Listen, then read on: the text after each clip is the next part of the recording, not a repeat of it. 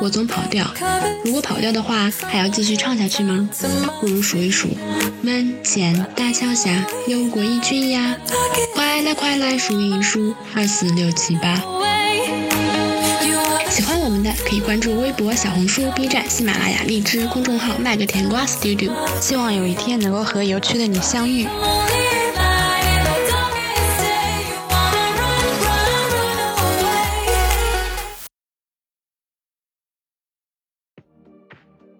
Hello Hello，大家好呀！今天是二零二三年的五月三十一号，距离六月一号只差一天了呢。大家的六一儿童节准备怎么过呢？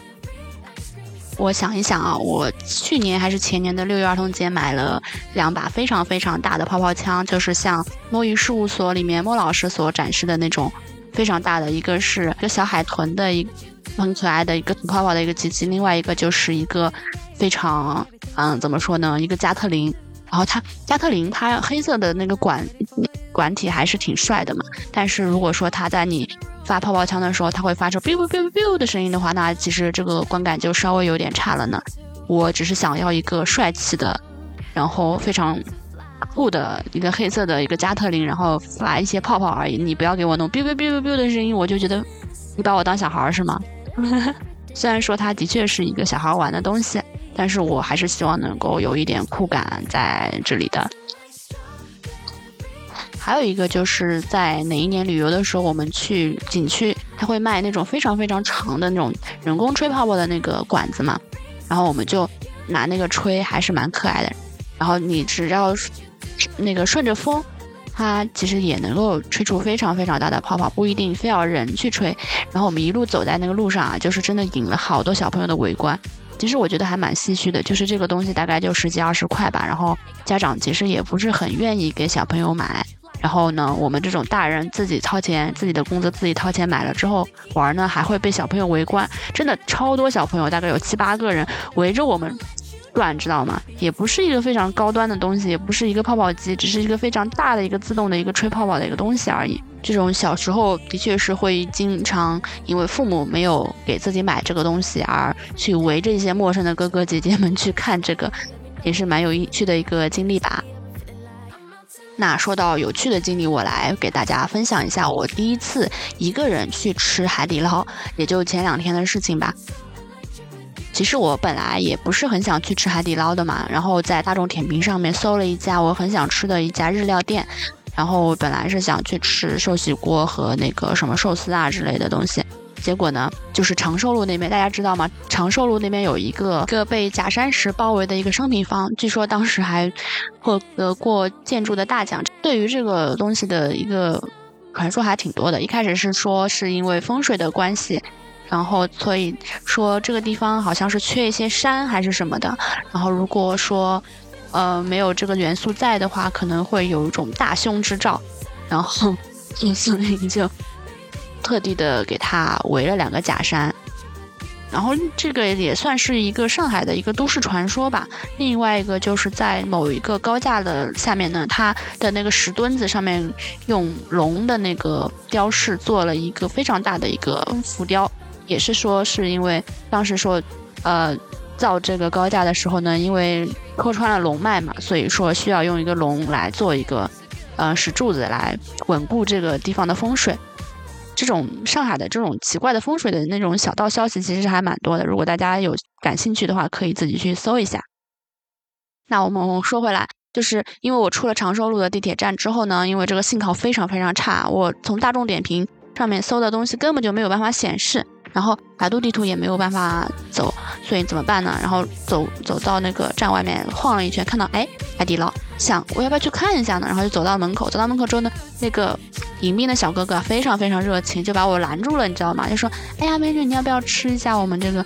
啊我说那我一个人来吃什么火锅？他说一个人为什么不能吃火锅呢？哎，我一寻思是我一个人为什么不能吃火锅呢？然后我就上去了。去的那天人非常非常少，然后也没有排队。我上去之后就很顺利的进去了嘛。招待我的那一桌的阿姨，她真的也非常非常热情，然后就说：“哎呀，美女啊，你是你是不是说我看觉得你长得挺小的，你是不是学生啊什么的？”我一开始觉得想，哎，是不是我最近真的是看上去长得小，所以大家都说我是学生？后来一后来我才知道，哦，海底捞是那个学生大学生可以打折，然后他是在试探我是不是用他他这个折扣。结果我还自己想，自己内心戏很多的，以为说，哎呀，我最近是不是剪了头发，然后最近护肤啊什么的，所以大家看起来我像个学生。其实不是，大家人家服务员只是想知道你有没有用折扣啦。然后我就坐下来，坐下来之后他说。一开始就开始叫我宝贝，你知道吗？哎呀，宝贝，你一个人来吃，你需不需要一个陪伴娃娃呀？放在你对面。我说啊，不需要，不需要，不需要。我没有觉得一个人吃有什么不好的。你放一个陪伴娃娃在我对面，我反而会觉得很奇怪啊。然后就开始点餐嘛，点餐的时候他就说这个给你，那个给你，这个给你，然后就帮我拿了好多好多的水果呀，然后粥呀，然后那个饮料呀，就是。真的有一种被妈妈照顾的感觉，因为一般这种火锅店都是自己去拿那个水果和调料和什么嘛，没有想到他会这么的，就是无微不至的过来。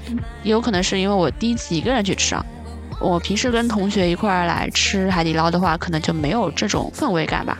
然后呢，他又给我了一束那个，他说是抖音上的网红的那个玫瑰花，就是在一个小瓶瓶里面，他还会放很多很多冰块。然后那个小的那玫瑰花就插在那个小瓶瓶里面，然后就给我，就是一个易拉罐嘛，易拉罐里面插了一朵花，就给我了。他说：“哎呀，宝贝啊，我看你一个人来吃，那我送你一朵我们抖音上很网红的花好不好呀？”我说：“那好呀。”就给我了，就非常那个姐姐非常可爱了。点好之后，我就在点点的时候，他就说：“哎呀，宝贝，你是不是有点 点多了呀？你一个人是不是吃不掉呀？”我说：“嗯，可能是吃不掉。”宝贝，你要是觉得你吃不掉，你就点半份好不好呀？然后我说好呀，好呀。就这种非常奇怪的一种被照顾了的小贝的感觉是怎么回事呀？然后我就点了一些鸭血呀、什么牛蛙呀什么的。我知道那个牛蛙是养殖的嘛，可能就不是特别特别卫生，但是我当天就是非常想吃，然后我就点了一份牛蛙。我很好奇为什么其他东西都可以半份，那牛蛙就不能半份呢？就一整份的就有点稍微有点多。然后因为我一个人吃嘛，然后我就点了是三个清水锅，一个麻辣锅。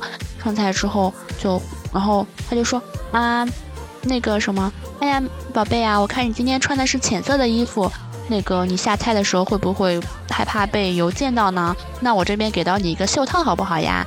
然后我一开始不是很想戴，因为我觉得也没有什么想不想戴的问题，就是不想戴嘛。然后他就说，哎呀，宝贝呀，我看你这个衣服还是。浅色的，如果你要是见到的话，是不是不大好呀？浅色的也很衬你的肤色呢。然后我们这个袖套也是浅色的呢，是个白色的呢，那你戴着也不会很难看啊，对吧，宝贝？你要不要戴一下呀？他就一直在劝我戴袖套，知道吗？嗯，我说，哎呀，我一个人来吃，我也不是很在乎我的颜值，也没，就是不是很想戴。他说，那你，那宝贝，你戴一只好不好呀？我就真的，我真的是觉得有种过于无微不至了。然后，然后就开始帮我下菜嘛。菜跟我说：“哎呀，宝贝，你吃这个丸子，丸子飘起来你就可以吃了哦。”我就心里想说：“我不是没有吃过火锅，大姐，我只是今天第一次一个人来吃火锅而已呀。”因为我一个人吃的话，我可能比较没有这么多顾忌吧。然后我就点了一个猪脑，我想吃猪脑，吃个猪脑补个猪脑，对不对？然后就点了一个猪脑，然后猪脑他就说：“那宝贝，我帮你下好不好呀？”然后就帮我给我拿了一个小的那种，就是小的那个篮子，然后放在那个锅里面，然后帮我放上去，说这个东西要煮二十分钟哦。然后我就开始看手机了嘛。我说：“那我定个时吧，要不？”他说：“哎呀，不用不用，宝贝，我帮你定时，我帮你定时，待会儿我会叫你的。”然后我说：“好呀好呀。”然后就帮我。